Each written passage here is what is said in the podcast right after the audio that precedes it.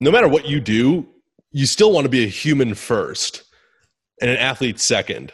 We never want to be athlete first, human second, because then what happens too is it's like you were talking about, like you develop very quickly, you have an identity crisis about like, well, who am I if I do not have X, if I do not have this? That's a really bad place to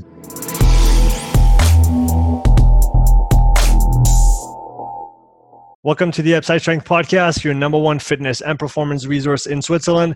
In today's show, I'll be chatting with Matt Donnelly, strength and conditioning coach, educator, and mentor with Compound Performance. Thanks for coming on the show, Matt.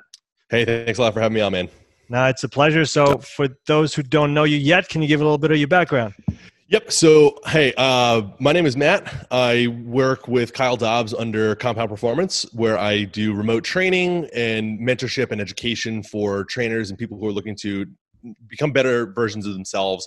Um, so, what we're doing with our group mentorship is we're looking to educate people as much as we can on movement, programming, uh, biomechanics, and business development. So, we're trying to really get like a nice full service product in here where um, we're not just teaching you how to use the stuff that we're teaching you, but we're uh, teaching you some like random stuff about biomechanics and movement. But we're also teaching you how to apply it to uh, clients so you can actually use it to pick up more business and build a better uh, business for yourself as well. So we try to be a little bit more full service, um, just because we feel like it's it's it would be a disservice of us not to teach other people how to become the best version of themselves that they could possibly be and build a better business on their own.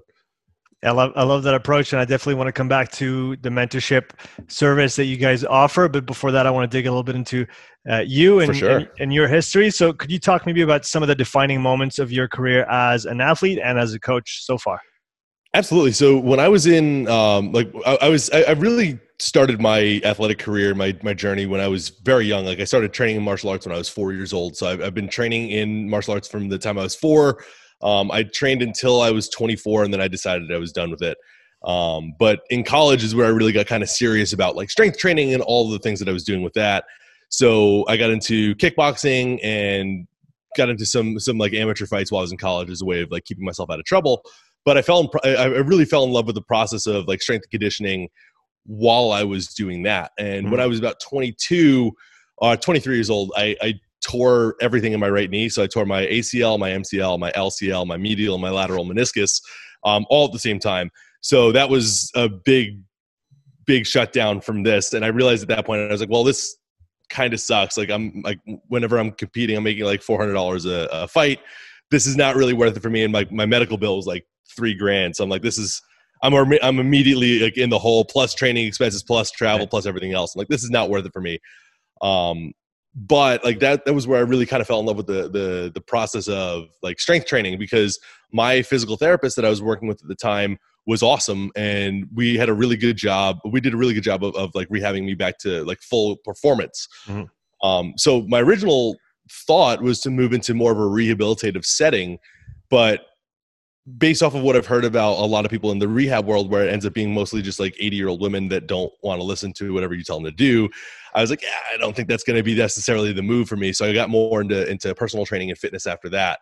Um, worked with a bunch of Gen Pop clients in a couple different gyms from 2013 until this year, and then this year I fully decided to go private and uh, just work full time remote with Kyle and work privately as an independent trainer on my own. Do you so do you still compete in any sport or I currently powerlift. Okay. So currently I'm trying to I'm, I'm training for some powerlifting meets. So you, usually it goes the opposite direction where people in powerlifting they powerlift for a while and they're like this sport is stupid and they go to martial arts. Um, but I went the opposite direction where I'm like, I did martial arts for my whole life, and I was like, yeah, this sport is stupid. I'm going to go to powerlifting, which is another dumb sport. So like I, I went the opposite direction of a lot of other people, but it's I like to play by my own rules. So we'll see what we got. I, like, I like that you call those uh, dumb sports, which is it, it, it you is. Could, you could argue you could argue about them, but I see I see I see your your angle on that. Um, I, powerlifting is a stupid sport. Like it's like what what do you do? Like I sit down and I stand up, then I lower something down to my chest and I press it. Like it's really not that hard. It's really not that smart of a sport. It's like slow. It's not athletic. Like none of it's like barely even a sport. Like I wouldn't even really call that. And it's something that I really love doing. I really enjoy it. Like I've enjoyed. I've been training for like strength and like training for powerlifting or training like a powerlifter since I was 17 years old, and I've loved it for the entire time. But I'm fully and I'm like painfully aware of how like dumb it actually is. for for those who you know still coach or still compete and but coach like you do can you talk about how you strike that right balance between coaching and then training so the the coach in you and then the athlete in you how do you strike that balance i struggle really hard to compete at the same meets that my athletes compete at um, so whenever I've had a I've had a meet where I've had an athlete that I've I've been even if it's just one athlete that I've been coaching at the same time, mm-hmm. like that is a very very very challenging thing for me to do yeah. Simply because I want to be able to focus on my athlete and focus on their performance, and I want to focus on their performance as much as possible as, as I possibly can. And I've actually had it happen before where I'm in the same flight as an athlete of mine, hmm. and it's like at that point, like I I have to I have to decide who's more important. And I have to decide if my athlete's more important or if I'm more important. And at that point, like I always err towards the athlete because like I want to make sure that they're succeeding as much as possible. So I look at their numbers more than mine. I've set their attempts before mine. That actually happened in my last one. Is like I almost didn't get my my second attempts set on all my lifts because I was more focused about my other my athlete who was going, who was up after, who was up like after me because I was I was towards the end of the flight, he was towards the beginning. Mm. So like he was the one that was up like very shortly afterwards, and I'm like, okay, we got to get you going. This is what we got to look for. This is what we want to think about. And like I would just be watching him, and they'd be like, oh, your set, your attempt is set. And I was like, oh, whoops. Like I totally missed it because I was watching him go. Yeah. So like that's that's one of those things is like I've tried I'm I'm trying now to like if, if I pick competitions, try to pick ones that I like I don't have any athletes competing at because it just like I don't function well. I don't multitask very well and I don't do well with that. I don't know how it would be if I had a bunch of athletes in different flights. I would imagine that would be even worse because if yeah. you have multiple platforms and there's people competing on both, uh, like if I'm competing on one and they're competing on another platform at the same time, I would just be such an anxious wreck that I'd just probably be over at that person's time the entire time and just bomb out and miss every single attempt because I wouldn't even be there. And like they'd call my name and be like, "Well, uh, no, I guess he's guess he's not here anymore." And so, what are some of the things that you've changed your mind uh, around about since started coaching? I've that's a good question. My mind has changed a lot about a lot of different things since the beginning of uh, of, of coaching, and I think that's one of those one one of those questions that like it's gonna make some people some people angry because like there's a lot of stuff that I used to really believe in, but like now I'm looking at it, I'm like I don't think any of this stuff really matters anymore, and it's like I think that a lot of what people argue about on social media is just such small minutia that it's one of those things where it's like it's maybe 5% of what you actually see in a training mm. program mm. where it's like people are arguing about like respiration strategies and we're arguing about like foam rolling and mobility and like all this sort all this sort of stuff and it's like yeah none of that stuff actually even matters that much. It's like if you have a well-rounded training program with good exercise selection like most of those issues are going to clean them uh, like that, that are looked at and like exercises that are chosen from a biomechanical standpoint where you're looking at the actual movement of that individual person mm. right? More so than just like a like a set archetype of like this person is x right? If you're looking at it like that actual person as a as a as a whole or as an organism on their own and you pick good exercises based off of what you see that person doing all of these other things are going to kind of clean themselves up and none of them really matter anywhere near as much as i think a lot of people think they do so that's one of the things that I've changed my mind uh, my mind upon my mind on a lot is like all the, the kind of fluff that everybody argues about on social media that probably doesn't really matter as long as your exercise selection is decent. Yeah, that, that makes sense. Kiernan Flat always says it's like uh, shuffling chairs on the Titanic deck. Yeah. It's it's it's not going to change much it doesn't, cha- it doesn't change anything. Yeah, exactly. It doesn't really matter. It's like the ship is still going to sink.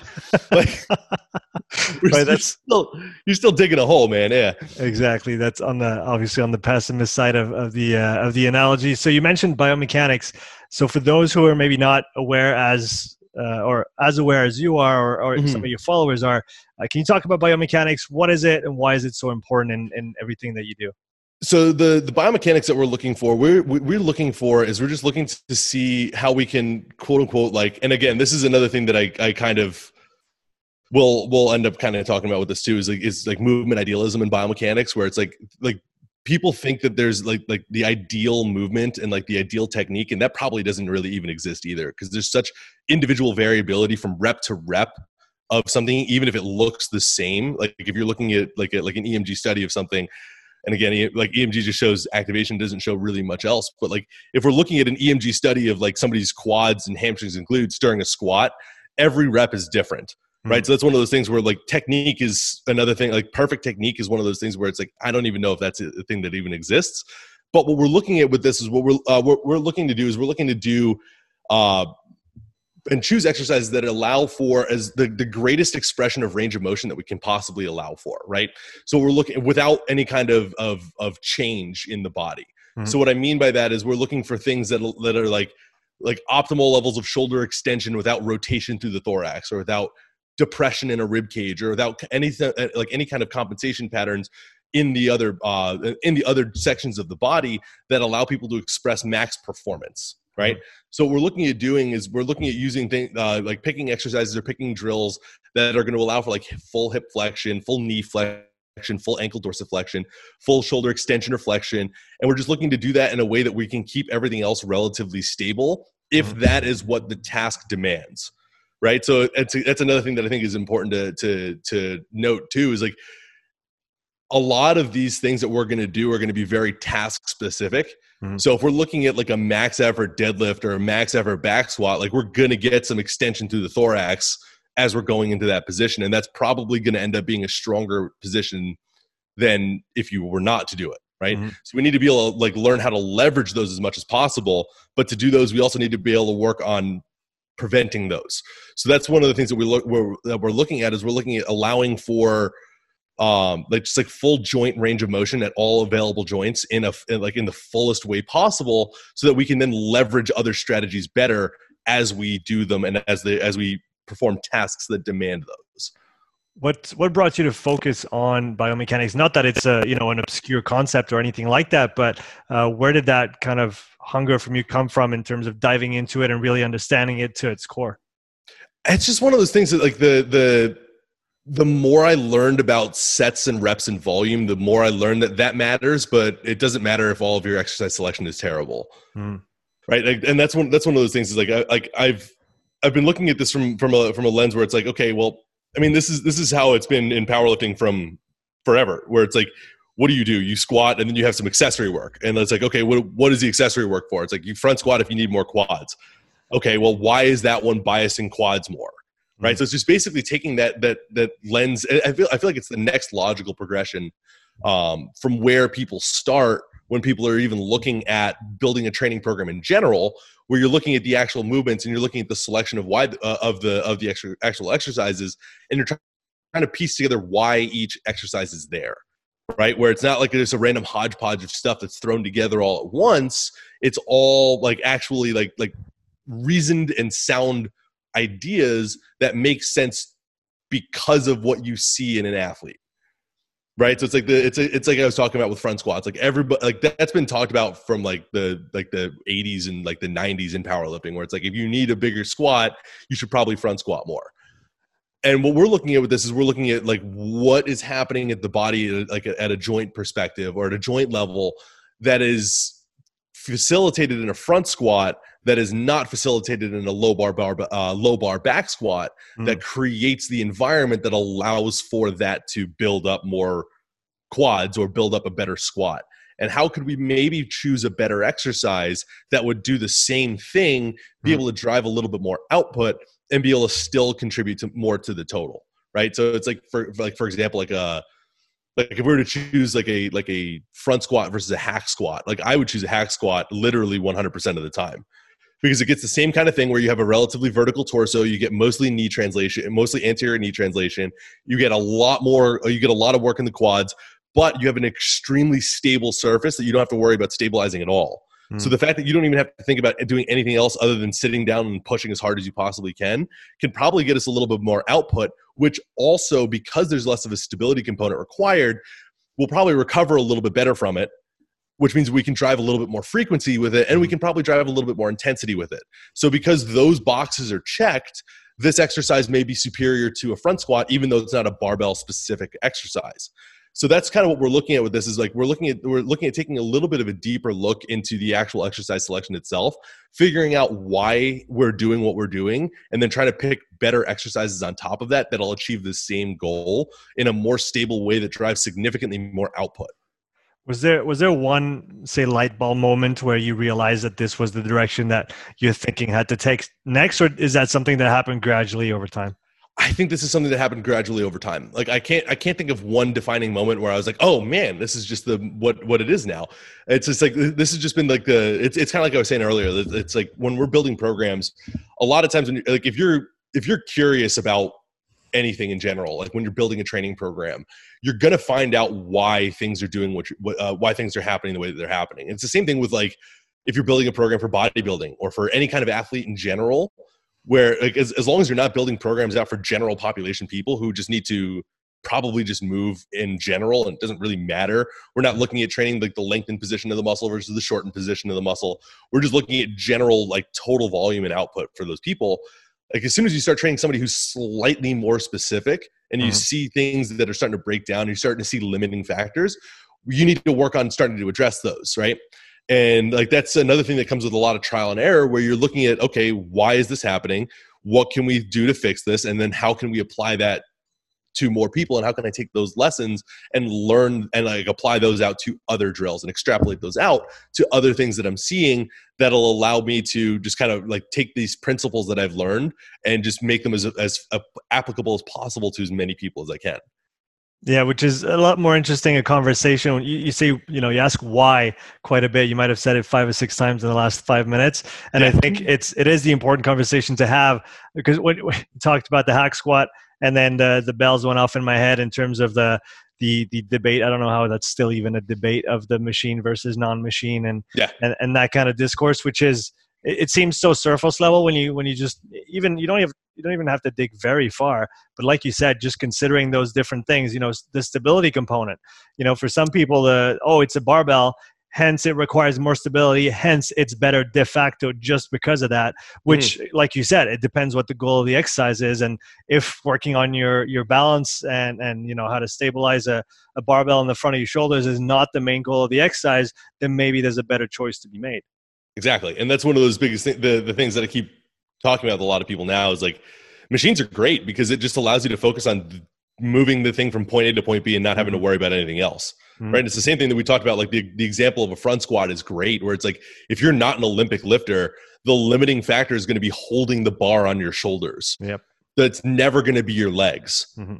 And it's like I I if I care less about you being able to hold the bar in a good front rack position than you being able to drive significantly more total output with your quads your mm-hmm. hamstrings and your glutes that'll allow you to have a bigger squat down the line. And that's the things like a lot of people will talk about the in like the about like transference and like the transference to sport and it not being specific enough. And it's like well i don't really care. Like as long as you have some sort of degree of exposure to the stimulus that we're looking to to build like you'll have some transference there because if your if your hack squat goes up let's say you're like you start your hack squat at 100 kilos and you get your hack squat up to 140 kilos you've gotten stronger. So now when we go to when we go to continue squatting again like there'll be a slight little acclimation phase where you're kind of getting adapted to that movement again.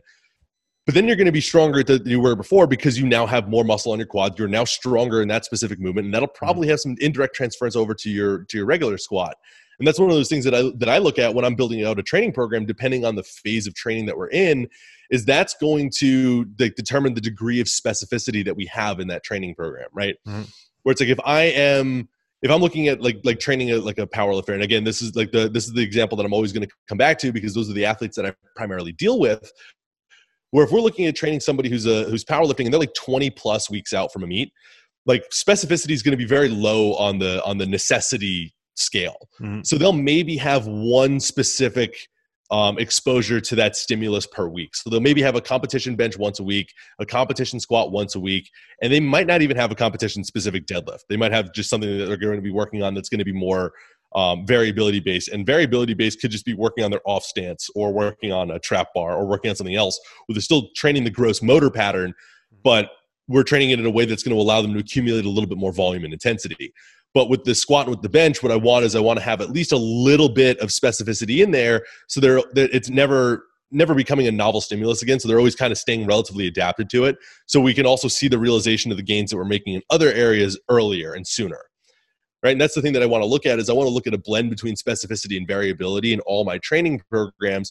Because if I'm training a power lifter, like a lot of a lot of people will get like flack for having like what they would consider to be like a barbell fetish where it's like i think if you're a power lifter like you need to have some sort of barbell specific movement in there because like we still need to have that ability to adapt to to skill and build tissue resilience in that movement as you're going through and getting stronger in your other exercises right mm-hmm. so i think that's one of those things that a lot of people miss out on um, is just having some general level of exposure to it and even if it's like working up to a top set of five and then doing two down sets of five and then doing all of your other exercises afterwards. Mm-hmm. Like you still have enough exposure to that stimulus that you can keep yourself that you can keep this the skill fresh, you can keep the neurological adaptations high, and you can still like progress that one, but it has so little volume and intensity on it that it's not going to detract from the rest of your training program.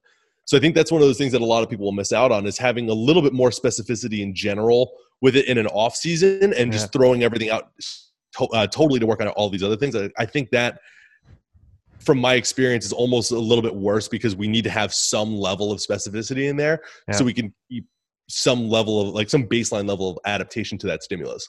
Yeah, it's it's almost like swinging the pendulum way too far, and then you have to go all the way back to your specific adaptations. Getting closer to competition is like exactly. It's like a it's like a runner, a marathoner, being like, "Oh, I'm in the off season now. I'm only going to cycle. I'm, I'm only exactly. going to get on the bike.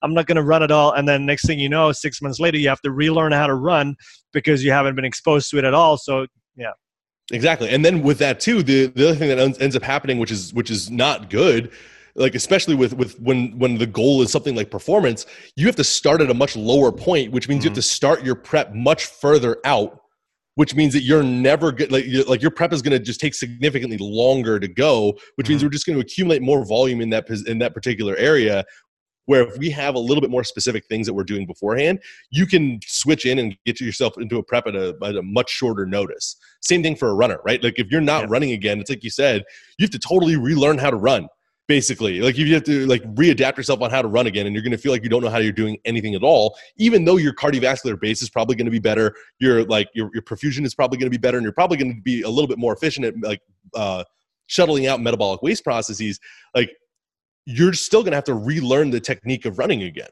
hmm. where it's like if you kept some of that in once in a while like maybe once every 10 days you went on like a lo- like a long duration run or something like that you'll be a little bit better at it. And we don't have you don't have to prep anywhere near as long as you don't have to st- and you don't have to start your prep as light or as low volume and as low intensity, which mm-hmm. just accumulates a ton of junk volume that you don't necessarily need to have. Mm-hmm. Where it's like if I'm if I'm training a powerlifter and they're doing like multiple sets of six at like 60% of their of, of their max like if you're doing a three by six or like a four by four at 60% of your max like that is low enough volume and low enough intensity that that's just wasted effort and all we're doing is we're just accumulating fatigue with no actual return on investment. So why would I have you do that when I could just have you be a little bit like just like sacrifice a little bit of that variability for some specificity in the off season and then be able to start you off at a higher point when we're moving forward. Yeah, that makes sense. It's it's almost finding the the minimum kind of maintenance dose of the specific work that you have to do in the off season so that like you said when you go back you're not starting from scratch. You already have a good base plus the all the added work that you put in in the off season and now you're just off to the races. Exactly. And then it's you just start off from a higher point. Right.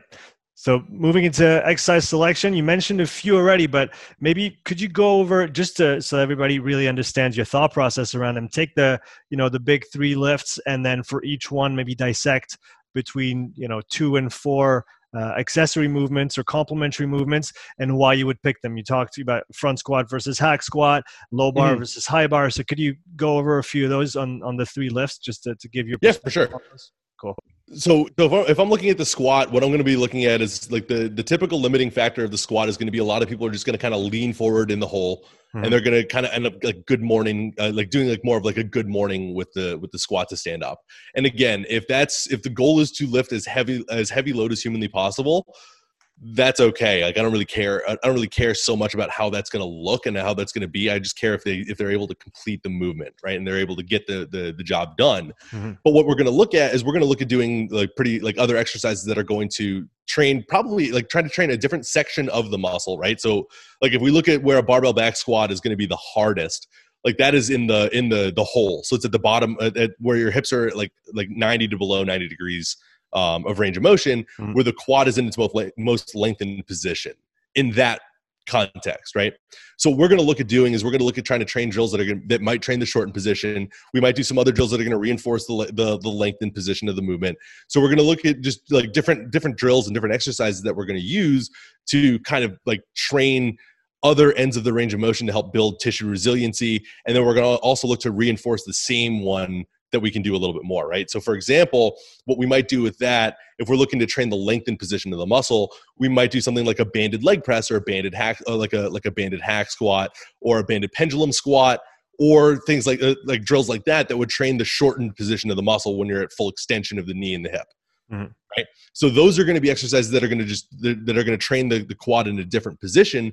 And if we're looking to train the quad in the in the shortened uh, the lengthened position a little bit more, we might just have them do things like paused leg presses and paused like reverse banded hack squats and paused pendulum squats or paused belt squats or things like that, where they get to work on building a little bit more uh, volume and time under tension in, in that, and a little bit more mechanical tension in that paused position, mm-hmm. so they can actually get stronger in that area, right? Which is why I think like if we're looking at training the lengthened position of the muscle, like pause squats are going to be one of the greatest exercises that you can do mm-hmm. because you get to sit there for two seconds. So you get to just build up a lot, like you get to accumulate a lot more volume in that area that you need to tra- that you need to train, and it's also specific enough that it's going to have a much faster transference over to your regular squat. Right. Because everything is the exact same. It's just a nice little load limiter that allows you to drive a little bit more volume and intensity and recover a little bit better from it because it's not going to be as heavy overall. Mm-hmm. So like that's really the way that I'm I'm looking at this is like what I want to do is like depending on how far out from a from a competition somebody is like if they're relatively far out I want to do some things that we're going to train the opposite end of the muscle. So we're going to train some like the the shortened position versus the lengthened position. So the same thing with like a bench press right? A lot of these people that I deal with have like a relatively large arch in their chest and uh, in their in their in their back and a, like a wide grip in the bench press because they're looking at reducing range of motion as much as possible.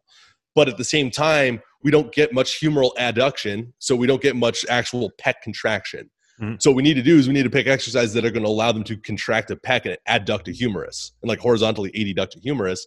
So we're going to do things like machine presses as long as the machines have a convergent path and they get a little closer towards the end. We're going to do things like dumbbell pressing, mm-hmm. and we're going to do things that like try to limit that arch as much as we possibly can, so we can get as much of a contraction in the pec as we possibly can, and move the the actual head of the humerus and move like and like have the the actual like insertion of the pec move closer to the origin, mm-hmm. right? As opposed to leaving it all the way out here and just allowing it to go through like some sort of like a semi contraction where it's only training like the most stretched and eccentric portion of the movement. Mm-hmm. We're looking at doing other things that are going to allow them to just build up a little bit more resilience in the full ranges of the tissue, right? Mm-hmm. Where it's like they're still going to be training that competition specific movement, but they're also going to be training the opposite uh, the opposite thing as well. So it's like like I was saying, like machine bench presses, dumbbell bench presses, close grip bench presses, things like that that are going to start training the the the shortened position of the muscle mm-hmm. um, in a position that is not a big arched competition specific position right? So it's like very flat back, big focus on the reach up at the top, so they can really focus on getting the full like full range of motion out of that muscle. And for deadlift, it's going to be the same kind of thing. So like with deadlift, I find that like just because that one has is a um like specifically like a competition specific deadlift is mostly just a concentric movement. Like there's very little eccentric load in a uh in a competition deadlift right? Because you don't get any points for slowly lowering the bar down to the floor. You just fatigue yourself out a little bit more than you would if you were to just like control the descent in general. So what I find with this is what we're looking to do is we're looking to do something that we can do to accumulate a little bit more concentric volume, maybe build up a little bit more eccentric volume, but usually accumulate a little bit more volume in general with a lot less axial fatigue and loading. So that's where for a lot of my lifters I throw in the trap bar. Hmm. Because it's a lot easier movement to do. You can hinge it and you can also kind of squat it a little bit. So you can create this kind of like hybrid hinge squat, which is probably going to be good for a volume from a volume accumulation standpoint because we're not going to be hinging this anywhere near as much. And with a trap bar, if you're doing like touch and go reps, it doesn't become an RDL very quickly like a regular barbell would. It becomes more of a squat, which is probably okay because squat is one that you can probably recover from a little bit easier than deadlift in, in general. Mm-hmm. So if we're still accumulating a little bit more volume with it, if we're still able to drive a little bit more intensity with it, and that's the other great thing about the trap bar too, is like you can super maximally load it. So like like for example, like I I, I trained a lifter who like has a his best deadlift right now is about 260 kilos, and he's pulled 305 for five on the trap bar. like he pulled uh, so like what are you gonna like what are you gonna say he pulled 115% of his max for a set of five yeah. like that's talk about that's, overload. Yeah exactly. Talk about overload like like 115% for reps is pretty freaking solid. And then when you go to lift when you when you go to train anything that's going to be lighter than that it's not like it feels heavier because it's a barbell. Like the load is the load. So it doesn't feel like it, it's going to still feel relatively heavy but when you go to your max on like a straight bar it's not going to feel anywhere near as heavy as long as we have some degree of specificity to kind of like get you back into setting up and doing everything in the right position. So like that's where where i'm looking at with this is like i'm looking at like drills that are going to allow people to accumulate a lot more volume at a higher intensity with as with like equal or greater output than their competition specific movements that'll allow us to just have a bit more of a like an either a direct or indirect transference over to their competition competition specific movement.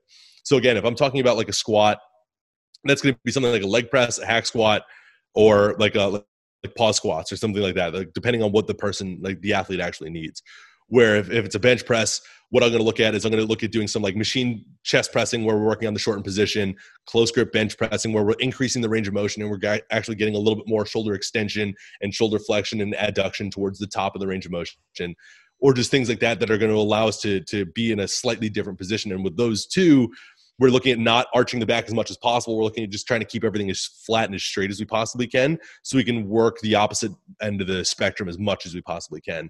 And with deadlifts, it's going to be whatever we can do to accumulate a little bit more volume with less fatigue. So that's mm-hmm. going to be like a trap bar deadlift for a conventional deadlifter, maybe even a uh, conventional deadlift for a sumo deadlifter or mm-hmm. something like that, that we're going to be able to just get a little bit more work done um, without having to worry about the recovery demands. And like another one that's great for both sumo and conventional deadlifts is the RDL. Like I think the RDL is one of the most underrated exercises that exists. And like it's very highly rated to begin with, but I think it's very underrated still because it's just such a good exercise for people to do. Like if you struggle to get the bar off the floor, RDLs are going to help you. If you struggle to like lock the bar out, RDLs are going to help you. Like if, it's just if you struggle with grip, RDLs are going to help you. Like it's just one of those things where no matter what you have, the RDL is probably going to be a good thing that you can do, particularly because like it becomes a very heavily loaded single joint movement. Mm-hmm. Like the greatest thing, the, the thing that has the greatest degree of range of motion in that is going to be just the pelvis and the hips in general. So the hips are going in the in the like a great degree of hip flexion and extension, with the knee staying relatively stable and the ankle staying relatively stable as well. So like smashing some heavy RDLs is a phenomenal way that you can you can build up a lot more strength in your deadlift without as much fatigue because the load has to be a little bit less but the load doesn't have to be so much less than you think you would. Yeah, and there's also the component that you're starting from the top. You have the eccentric portion. You have a little bit of stretch reflex that you can use instead of literally starting from a dead stop at the bottom, exactly. which neurologically is a lot more taxing. Exactly, and that's one of those things. It's like it's like we were saying, like you can accumulate a ton more volume in an RDL. Mm-hmm. Like I can have somebody RDL two to three times a week. Yeah. Where maybe, maybe they can only conventionally deadlift once a week because it's just so much more taxing and fatiguing on the system. Yeah. I, I wanted to bounce back on a few points that you mentioned through through this uh, little piece. So, I've heard say in the realm of, of powerlifting, uh, specifically in terms of squat range of motion, that uh, you might want to actually limit your squat range of motion to what you would want to do in a competition setting so that you're not exposing yourself to potentially, you know, going much lower than you just should to make the lift and hence uh, almost like restricting your own range of motion so that you're just doing what you need to, to kind of successfully lift the bar in competition. So you, you talked a lot about the different squat variations. What's what, what's your position on this in terms of do you go all the way to the bottom in a front squat because it is a different movement? do you still try to kind of stay within the parameters of a competition lift if you're doing the squat competition style what's your take on that so my take on that is if it's not specific, I want to make it as non-specific as possible. That I mean, that's that's really what it comes down to. Is if it's a specific movement, I want to train for as much specificity as we possibly can. Mm. So like that's where we're going to be replicating the comps, like like everything about the competition lift. So it's, it's going to be to the competition depth. You're going to set up the competition way. You're going to brace the competition way. You're going to do everything the way that we're going to do for the prescribed sets and reps and volume that you're going to look for. Mm-hmm. But for other things, I want to limit that as much as we possibly can because what I want to do is I want to I want to be able to start training other ra- ends of the end, ends of the range of motion so we can build up deficits that develop. right? Mm-hmm. So that's one of those things where if you're consistently training the same position over and over and over again, yes, you are going to get stronger, but you're also probably going to be leaving some gains on the table by not training other positions and other ranges of motion, right? Where it's like we talked about it, like if you only ever train the lengthened position of your quad, like that's it. That's all you've got. And it's like you need you should probably end up training the shortened position of your quads a little bit more too, because then you might not have a good as good of a deadlift yeah. right it's like it's it's just one of those things where we need to start training both ranges of motion and i think that when it becomes when we're looking at like like the the the movement continuum keep your specific stuff specific and then the stuff that is not specific to it there's no need to be like just like so emotionally attached to it that it's it has to replicate all comp standards because you're not competing in that movement.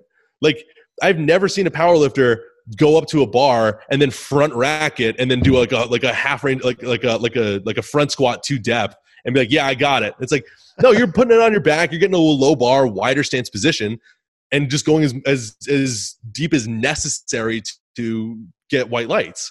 Where if you're looking at it from like a like a front squat or a, like a hack squat training that exact position is probably going to be like not giving you the same level of performance that you would be that you could be getting if you were to train it from a from a greater degree or to a greater range of motion. So I want you to keep your specific stuff as specific as possible in terms of movement and like movement like strategy and then your non-specific stuff as non-specific as possible and just maximize your output in those areas. Yeah, so so literally you're pushing at both ends of the spectrum, uh, the specificity and the and the general side of things. Exactly. Exactly, and, and that's the thing. That, that's the thing that I want is like if we're if we're looking at like trying to keep everything as as specific as possible. Like I just don't think we're going to get there. Yeah. What and what are what are these implications uh, in that on that continuum of specificity versus general? What are the implications uh, from a health standpoint and an injury prevention standpoint?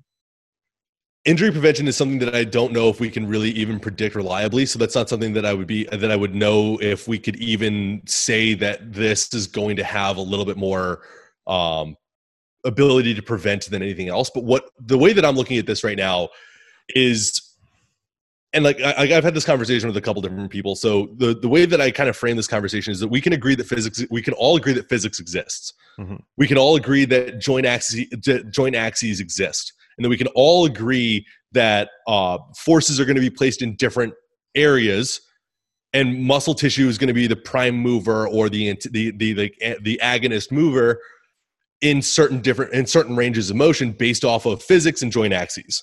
Mm-hmm. So if we're looking at this in, in terms of fatigue management and volume accumulation, that's one of the other reasons why I want things to be as non-specific as possible because I don't necessarily want every single thing that a person is doing to stress the exact same tissues as their competition specific movement. Mm right and again if we're just looking at that from a like from a physics standpoint if we're looking at that from like like in a low bar back squat like the posterior chain is going to be the prime mover because the knee doesn't translate forward anywhere near as much. The body has to eh, the uh, the, the torso has to incline uh, incline a little bit or recline a little bit uh, to create the movement and to keep the bar over the middle of the foot.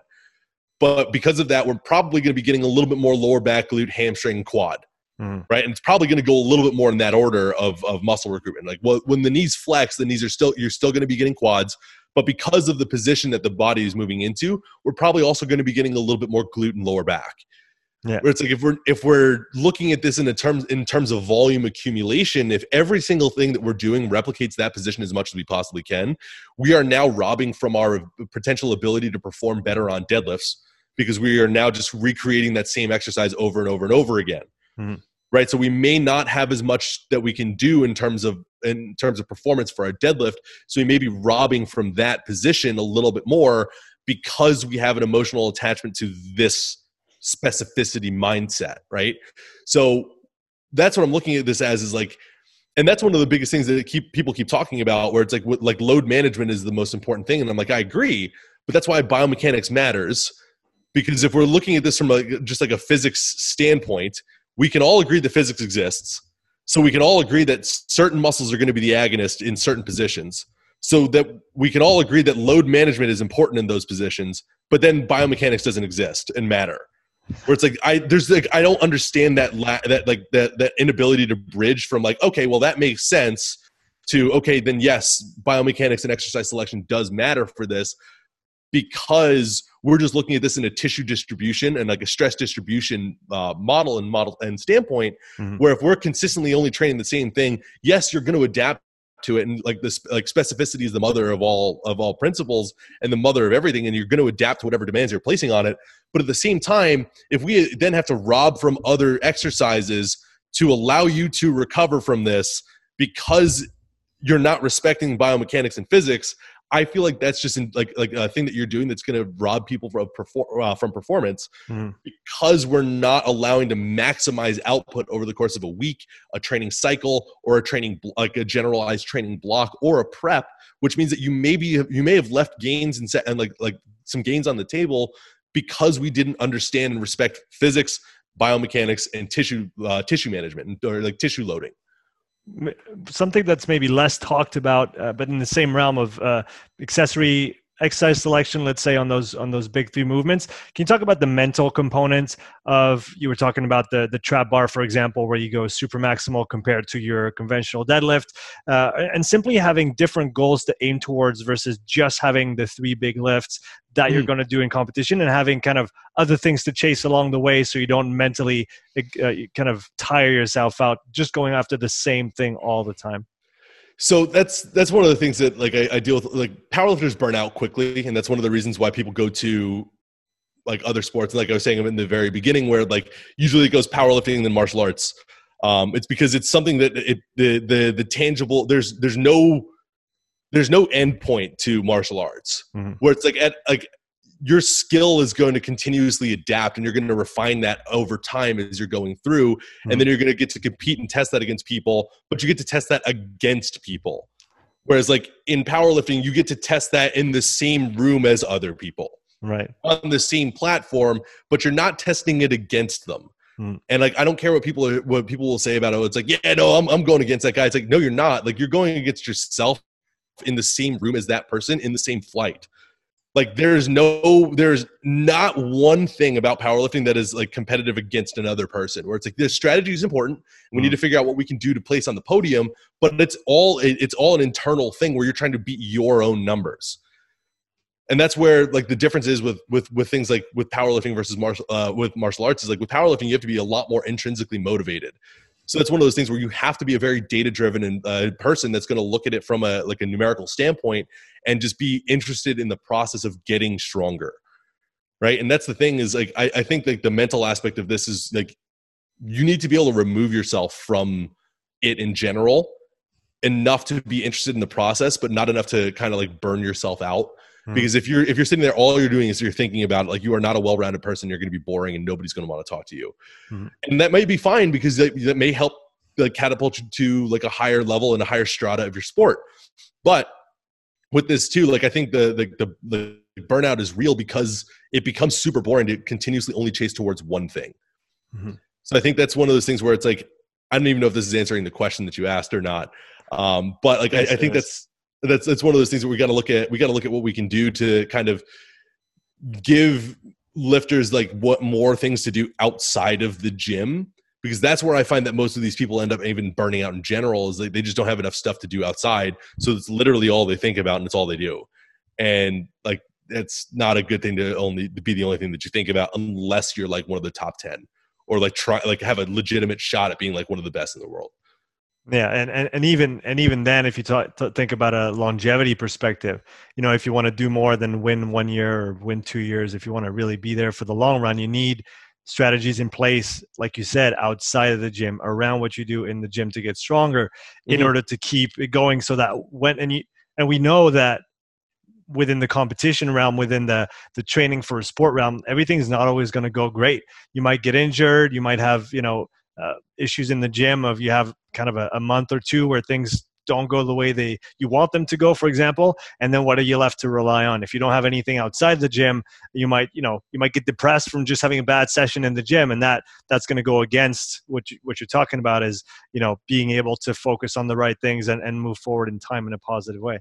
Yeah and that's what i think a lot of people miss out on is like no matter what you do you still want to be a human first and an athlete second we never want to be athlete first, human second, because then what happens too is it's like you were talking about, like you develop very quickly, you have an identity crisis. about like, well, who am I if I do not have X, if I do not have this? That's a really bad place to be. And it's like, yes, you need to be able to get into that mindset every once in a while, but you probably shouldn't live there. Because what if like something like what if you were walking across the street and you get hit by a car and you're paralyzed now? It's like, oh, well, my whole life revolved around powerlifting. Now I have literally nothing. Mm-hmm. It's all over for me like that and that's the thing is like there, there needs to be other things that you are interested in outside of this that'll allow you to have some kind of something that you can do to bounce back because like and this is one of the things that Kyle, like Kyle and I talk about in our uh, in the mentorship a lot is like we get a lot of people who when we send out our initial questionnaire it's like okay cool what do you do for fun like well I lift weights for fun it's like okay so you teach people how to lift weights all day you spend your time in a gym and then you go to another gym to lift weights and that's it you don't read, you don't hike, you don't play an instrument, you don't do anything, you don't do anything else. You read about training, you train, you train people. It's like, okay, well, what happens if the coronavirus comes and shuts all of that stuff down? Mm-hmm. What do you do? And like that's where we saw a lot of people that were just like freaking out losing their like losing their minds because they didn't know what to do when all of the things that they identified with got taken away. And like that's what i'm talking about is like these people develop an identity crisis very quickly because i have nothing else if i don't have this. And that's not a healthy mindset for these people to live in. So what do you start with when you're when you're dealing with someone like that whether it's a coach or an athlete? What, what are the first steps uh, from your standpoint as a coach as a mentor to try and get them to move towards finding other things to do in their life? So that's one of the one of the things that like I'll, i I talk about with with all my weekly check-ins is just like how is everything else outside of the gym? Like tell me about like i ask in my in my in my check-in my weekly questionnaire check-in uh, for all my remote clients i ask them one question every single week which is about like tell me about you something you did this week outside of the gym and i want them to like really kind of get into detail about that and if they don't do anything like if they say that, that nothing happened, I'm going to ask them about that one specifically. Mm. I'm going to say, okay, well, why didn't why why didn't you do anything outside of the gym this week? Well, it was like it's all you did. So you went and you worked at the gym, you trained, and then you went home and just shut down. It's like, what did you do? Like, did you do anything fun this week? And like that's the biggest thing that I uh, that I try to do with these with these people is like impart the purpose of having things outside of that. And like we're working with my clients or working with anybody in the mentorship is like having like the ability to to to create something tangible that's outside of that. Because like this is one of those things that like i talk about with people all the time is like we exist in such a small niche that nobody else cares about besides us. None of nobody in the world like nobody else cares about it. It's like like how many times have you gone to like a family gathering and you'd be like hey mom i hit a new squat pr and she's like oh that's great honey. Like she doesn't know what it means and she doesn't know like she doesn't care. She doesn't know why it's important to you. It hmm. doesn't make any sense. So that's one of those things that, that, that I'm looking at is like we still need you to be able to fit in with normal humans. So we still need you to do other things that'll allow you to fit in with normal humans, which is why I always ask this. Because it's one of those things where if you don't have that, if you if something like the like the like COVID happens and you all like everything gets shut down, a lot of these people become very depressed very quickly because they've got nothing else. Mm-hmm. And that's not cool and like that's not the purpose of getting into the gym or training in general it's like it's meant to enhance your life not become your life yeah it, it reminds me of when i was in the in the army here i did the kind of the long service here in switzerland so mm-hmm. i was mm-hmm. in for about a year and a half and i would so i'd be there from you know sunday evening until saturday morning when they released us and so i would spend virtually you know 36 hours at home each week and it was on the weekend so i'd go out with my friends and all i had in my head was this little microcosm of the army that I was evolving in or had evolved in for you know months on end, and I had nothing to talk about. And I was yeah. I must have been the most boring person at that time because all I could think about was the things that we were doing or that I was interested in, which were all related to the environment that I was in 24 7. But mm-hmm. like you said, outside of this, people didn't really care or they just didn't know how to relate because it's not the same world. Because it's not the same world. And that's that's the thing. Like what I don't want people to take from this is like that is it's still an important thing to be able to get yourself to. Mm-hmm. Right, where it's like if like, but you need to like we need to. It's just the same like I'm talking about with like movement variability. We need like human variability to be able to not only focus on this one thing, right? And that's what I'm what I'm kind of talking about is like is like for you when you were in the army when you're there, that is the number one priority and that's what you need to be focusing on Mhm. and that's it and like you need to be talking about it you need to be living it you need to live and breathe it because that's where you are but then when you get out of that area we also need to have the ability to be well rounded enough that you Mhm. can then kind of transition back into normal people because at the end of the day like it's like it's like you said you were there for a year and a half like imagine if like that was all you did for the year like how was it at, like transitioning out for you Oh, I, I actually left the country for about a year and a half. Right. I just I just did I didn't even want to be here anymore. And I actually packed a bag and left to Australia for six months and then I went to Canada, which is where Yeah. I met my wife afterwards. But I, I just didn't want to be here. So it was actually a pretty uh you know tough transition coming out of it. And I don't know if that was just a result of me being young and you know me needing to to see something different. But I I definitely do think that those 500 days in the army uh, didn't help in that transition process back to just- civil life. yeah it just burns people out and it just it just like you lose a lot of what makes you be able to connect to normal people Mhm.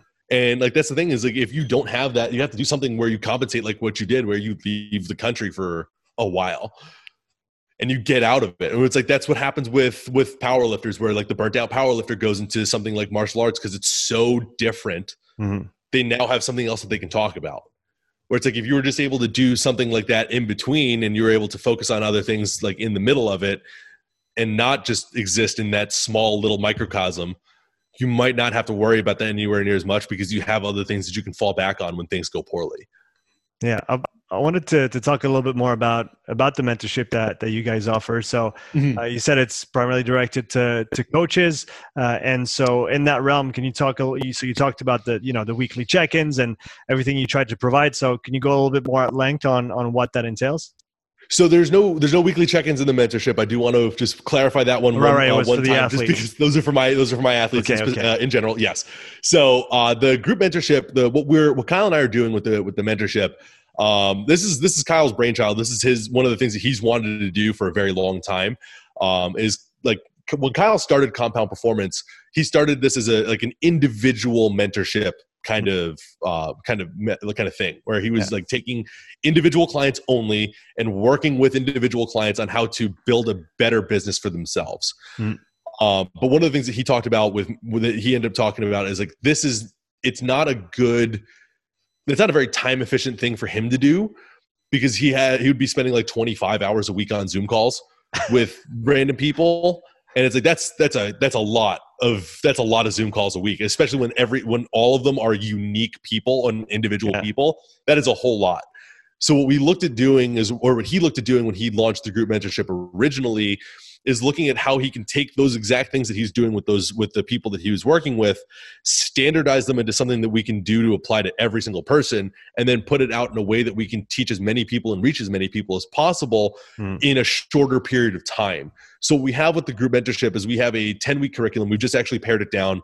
Uh, we've done a lot of reworking on this this uh, this year. We've now released two different new curriculums where the second one that we're going to do is going to be a little bit different again. Mhm. um, that is looking at like it, it's looking at like tangible things that you can do that give you a step-by-step process on how to build the best business that you can possibly build Mhm. so we cover everything from marketing yourself to uh, like, like like on social media to building out training programs to building out excel templates that you can use to train your people to programming and periodization to service models to intakes consultations assessments we cover literally every single thing that you can possibly do. We do personality assessments strengths and weaknesses assessments organizational consulting. So they get uh, people will get things like the eisenhower matrix so they can decide what's what's important and urgent what's not important but urgent what's not important and not urgent. And they can like qualify everything that they're doing to streamline their own process in a way that'll allow them to just build up the most efficient and effective business that they can possibly build. Um, and that's what it is is like we looked at a way of scaling up uh, kyle looked at a way of scaling up the principles that he was applying to all of his individual mentees to a whole and it's worked phenomenally well so far in our opinion Well, that's that's fantastic. I'll I'll make sure to to drop the link in the podcast description for those who are interested in that. So circling back to you, I have a few uh, rapid fire questions to to finish Let's the interview. Matt. So, what are you currently fascinated about in this field of strength and conditioning? It's uh, biomechanics still. It's going to be one of those things that you can like there's you can never learn enough about it and you can never learn um like you can you can probably the human body is so complex we'll probably never fully understand it. So it's one of those things that's a constant pursuit for for me because i think it's just fascinating. What do you wish uh, to see more in the strength and conditioning field at this point in time? Mental variability. Uh, so the the ability of people to not just come on and talk about the exact same, uh, come on podcast and talk about the exact same thing over and over and over again, or just like repeat the same thing in the live in the same little echo chamber that they live in and talk to people about all the time. Do you do you have any strategies that you use personally to not kind of stay in that one lane all the time? Yeah, I only post about fitness stuff on my Instagram and I don't talk about it with anybody else at all. So like my my Instagram is literally purely fitness related content. I post none of my personal life stuff and then I have all my friends that I talked about like regular like human things with. Do you do you make a point of not broaching any of those topics with the other people in your life? I try not to. Like if hmm. people ask me things about it, then I'm going to talk about it. But like it's it's a very rare conversation to happen. And usually when it does, like I'll finish the conversation, I'll just be like, oh, that was exhausting. Like you can drag fitness stuff out of me once in a while, but like I don't like it. I like that. I like that the the mental variability uh, answer. What what have been some of your or who have been some of your biggest influences so far? Uh, biggest influences on, on, on me as, as, uh, as a person. Like I work with the, the strength athlete. So my current coach is Hani from the strength athlete. Yeah. Um, he's been a huge influence on me for just in terms of, uh, like programming and, and, uh, like programming and periodization. Mm-hmm. Uh, Kyle Dobbs, obviously my business partner in terms of business development. Uh, people like Pat Davidson have been a huge influence on me as well. Um, just in terms of like the way that he looks at building out a training model or training program or like uh, like a training like uh, like periodization. Um, and people like Kasim Hanson for for biomechanics have been another big influence on me as well. Mm-hmm. If you if you had to recommend one book uh, for coaches to check out that they've probably never heard about, what would it be? Don't read a coaching book. I don't like. I've never. I do not read any fitness books at all. I, I like. That's one of those things that I'm talking about with like the mental variability. Like I only read like historical fiction or like books that are unrelated to coaching and training because like if you look at the underlying principles of all of these, like they all end up like teaching teaching similar lessons, right? So like what I do is I read like fictional books because they have different they they're inter- like interesting in different ways of tackling the same issues that a lot of these self-help books can, will tackle. Mm-hmm. But they tackle it in a way that that uh, make you that force you to have an imagination and think about things right and create like the the the scene and create the outline of it in your head and create what these characters are looking like as opposed to some guy writing a self-help book just saying i'm better than you because i did this. So so let's flip that or let's go one step farther in that. What non-coaching book would you recommend to coaches uh, so I, I, I, currently am reading a, a book by uh, Haruki Murakami, and all Haruki Murakami books are about like the like the the human journey to like self acceptance, mm-hmm. which is they're they're really cool. So the one that I'm reading right now is called the Wind Up Bird Chronicle, and uh, so far this guy, the guy, the protagonist in this, has spent about like 200 pages at the bottom of a well. Um, just like sitting in the bottom, like he climbed into the bottom of a well on his own. It's pitch dark, and he's just sitting there thinking about everything in his life.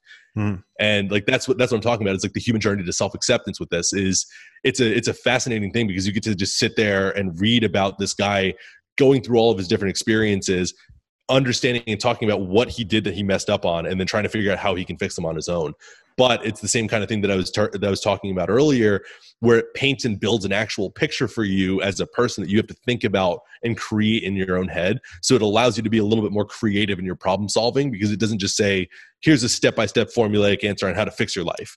You actually have to think about things and learn for learn for yourself and like do some critical thinking. Is that is that something that you guys talk about in the mentorship in terms of reflecting on yourself and and what yeah. you do and how you see things? Uh, maybe put them down on paper. I don't know how, yep. how you guys do that.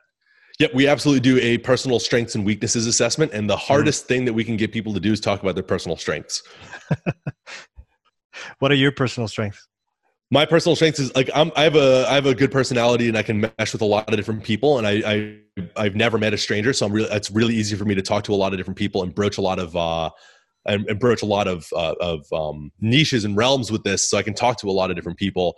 Um, and one of my other personal strengths is just I, I, just care a lot about what I'm doing and the people that I'm working with. So what I always like, what I've always tried to do with all of my clients is that that particular client is the most important person to me at that particular time. Mm-hmm. Right? So if they are if they're talking to me about whatever they're whatever it is they're talking to me about that, that is the most important thing that i'm going to do at that particular moment in time. So i want to ref, let that reflect in whatever my interaction is with that person. Matt it's been absolute pleasure talking with you today. For people who don't follow you yet where can they find you on social? So you can find me at matt domney on social media. And sean i really appreciate you having me on. Thanks a lot. This has been great. No, it was, it was great. I'll drop all the links that we mentioned in the podcast description, and I wish you a good day, buddy. Thank you, you too, man. All right, take care.